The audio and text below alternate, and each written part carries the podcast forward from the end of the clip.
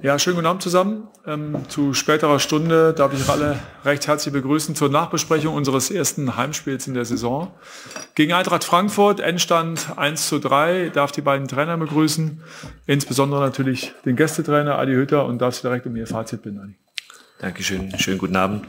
Ähm, Fazit, über 90 Minuten gesehen, äh, verdienter Sieg, speziell weil mir die erste Halbzeit sehr, sehr gut gefallen hat von unserer Seite.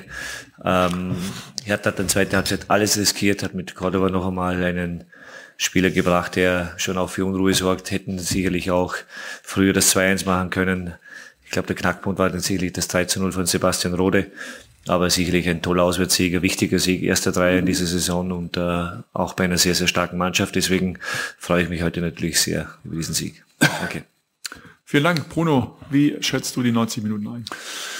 Ja, erstmal Glückwunsch an, an die Eintracht. Äh, kann ich auch noch beipflichten, habe Adi auch gleich nach dem Spiel gesagt, verdient der Sieg aufgrund äh, vor allem der ersten Halbzeit, dass äh, die Eintracht in der ersten Halbzeit äh, zu einfach die Zweikämpfe gewonnen hat, zu einfach auch die Tore geschossen hat, muss man sagen. Und ähm, ja, wir haben äh, auch das nicht so umgesetzt, was wir wollten. Wir wollten Eintracht viel mehr unter Druck setzen, waren viel zu zögerlich im vorderen Bereich und äh, wie ich eben schon sagte, auch im hinteren Bereich haben wir zu einfach die Tore kassiert, äh, sehr viele Kopfballduelle verloren und ähm, ja, man hat einfach heute die die Körperlichkeit von der Eintracht gesehen, die die sie einfach mitbringen durch ihre Erfahrung, die sie jetzt auch in Europa gesammelt hat. Und äh, das hat den Ausschlag ge gegeben. Mannschaft hat dann in der zweiten Halbzeit ja alles versucht. Ich glaube, das hat man gesehen, nicht immer strukturiert. Trotzdem haben wir etliche Möglichkeiten gehabt, wo wir kurz davor waren, äh, ein Tor zu machen. Und äh, da, da kann man eigentlich nichts sagen. Kann Adi da nur äh, beipflichten, dass das 3-0 natürlich dann auch wieder sehr, sehr billig für uns war. Ich glaube, wenn wir da früher das 2-1 gemacht hätten, dass da das interessant geworden wäre, weil die Mannschaft sich nie aufgegeben hat. Aber wir, klar, wir nehmen sehr, sehr viel mit aus dem Spiel, auch äh, wenn es nicht schön ist. Und auch dir vielen Dank. Eröffnen wir die Fragerunde. Wer möchte beginnen? Oder ist alles schon beantwortet? Nee, Jens Mende, DPA. Mikro kommt. Ja, Labadier nochmal zur ersten Halbzeit. Das sah ja auch so aus, als ob auch diese Einstellung, diese Aggressivität und alles gefehlt hat. Äh, haben Sie da schon eine Erklärung? Was haben Sie denn zur Halbzeit den Jungs dann nochmal gesagt? Ja, die Erklärung war ganz klar, dass, dass wir das, was wir eigentlich wollten, nämlich äh, vorne wirklich aggressiv angehen, das hat uns definitiv gefehlt. Ne? Da haben wir im Grunde das äh, zugelassen, was wir nicht wollten, nämlich, dass sie uns dann auch in die Breite spielen können. Und, und da haben wir zu viele Lücken gelassen. Da gab es zu wenige Spieler, die dann auch äh, die Initiative übernommen haben. Wir haben immer wieder versucht zu korrigieren nach vorne. Und das haben wir nicht gut gemacht. Ähm, das zweite war trotzdem, dass wir einfach nicht gut verteidigt haben. Also es ist jetzt nicht so, dass die Eintracht die Tore rausgespielt hat, sondern ähm, ja, einfacher langer Ball, Kopfballverlängerung. Wir haben zu viele Kopfbälle verloren, muss man klar sagen der, der Elfmeter war sehr einfach, ja, zu einfach und wie gesagt, das, über das dritte Tor haben wir schon gesprochen das äh, einfach ein Klärungsversuch, der, den wir wieder genau dahin spielen, wo er nicht hin, hingehen soll. Und das sind dann zu, zu einfache Dinge. Zweite Halbzeit, klar, was haben wir in der Halbzeit gesagt? Wir, wir müssen es ganz anders angehen. Äh, wir haben es verändert, dass wir nach vorne viel aggressiver angelaufen sind. Man hat gesehen, dass die Eintracht dann wenig Möglichkeiten gehabt hat, rauszuspielen und, und auch durchzukommen. Und ja, wir haben dann die, diese Möglichkeiten gehabt, aber ähm, ja, das, das ist dann natürlich auch die Stärke der Eintracht, dass sie dann mit dieser Dreier- beziehungsweise Fünferkette natürlich auch sehr gut verteidigen kann. Plus, dass sie davor mit Ilsanger und, und Rode natürlich auch zwei Abräumer nochmal gehabt hat, die es dann natürlich schwer machen, äh, durchzukommen. Trotzdem waren wir ein paar Mal durch, aber da hat auch das, das nötige Glück dann gefehlt, um dass so ein Ball mal reinrutscht. Dann machen wir bei Nico Stobbe weiter im Sportinformationsdienst. Herr Hüder, zwei Fragen. Ihre Mannschaft hat sich ja zu Beginn so ein bisschen äh, weiter zurückgezogen. Sie haben aufs, aufs Pressing verzichtet und die Räume hinten eng gemacht. Ist das so das äh, Motto, um gegen Hertha, gegen diese starke Offensive zu gewinnen? Und äh, Ihre Mannschaft hat jetzt zwei Gesichter eigentlich gezeigt, äh, nach, der, nach dem äh, Unentschieden im ersten Spiel jetzt klarer Sieg. Wo erwarten Sie die Mannschaft in den nächsten Wochen?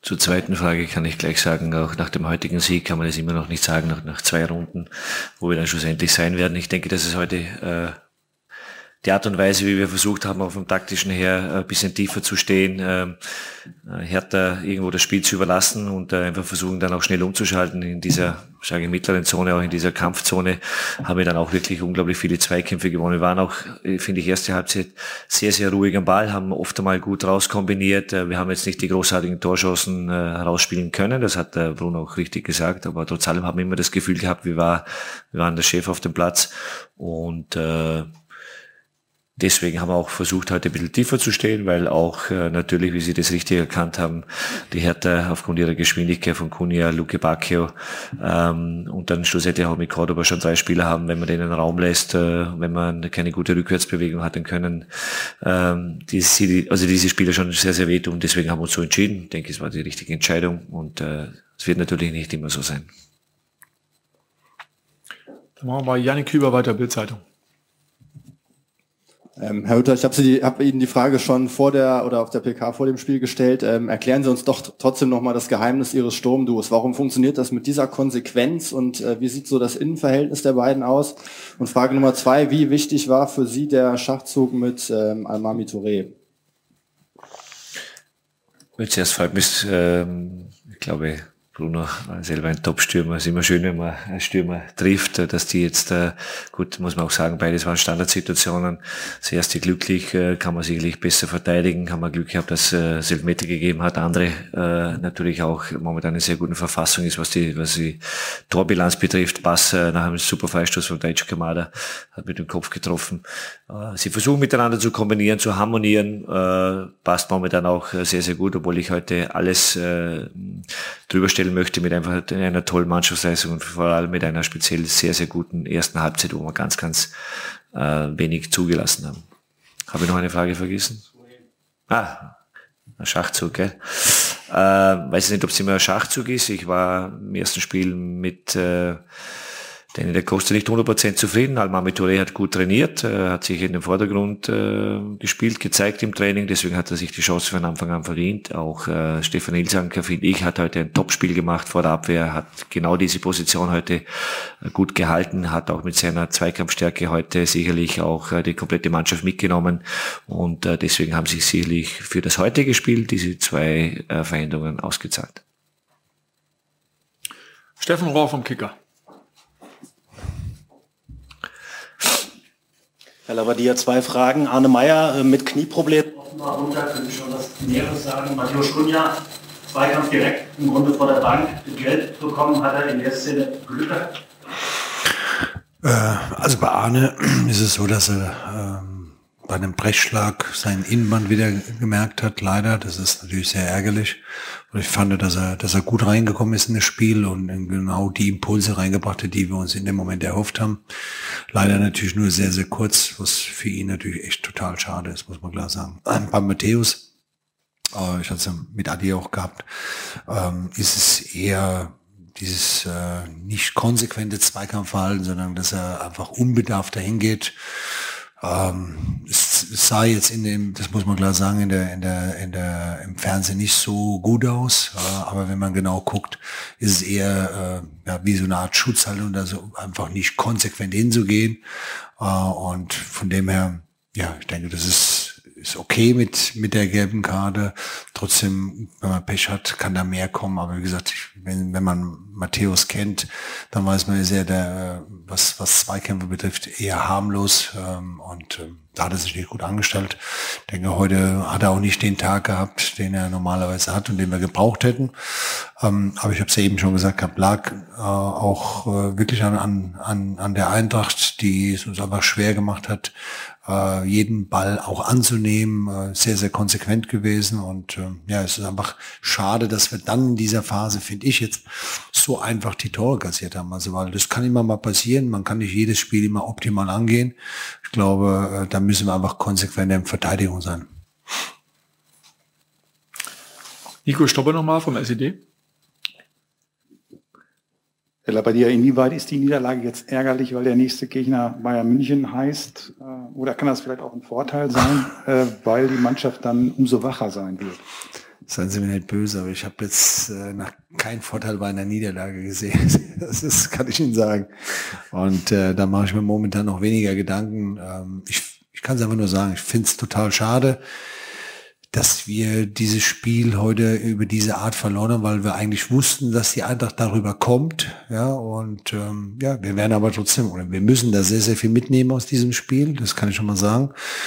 Und ja, über Bayern München brauchen wir, glaube ich, momentan nicht zu reden. Das ist, äh, ja, Adi, ne? das ist äh, schwierig, weil sie es einfach sehr, sehr gut machen. Aber ich glaube, da haben wir in der kommenden Woche genug Zeit, darüber zu sprechen. Ähm, jetzt ähm, müssen wir erstmal dieses Spiel verdauen, weil das ist, das kann ich ehrlich sagen, das ist einfach total schade. Janik Hüber nochmal, Bildzeitung. Nochmal einmal ganz schnell nachgefragt, Philipp Kostic.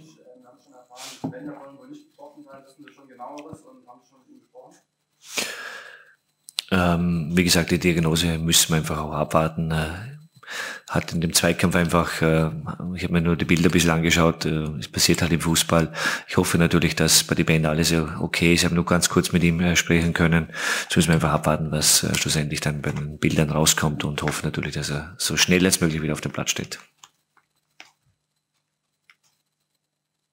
Gut,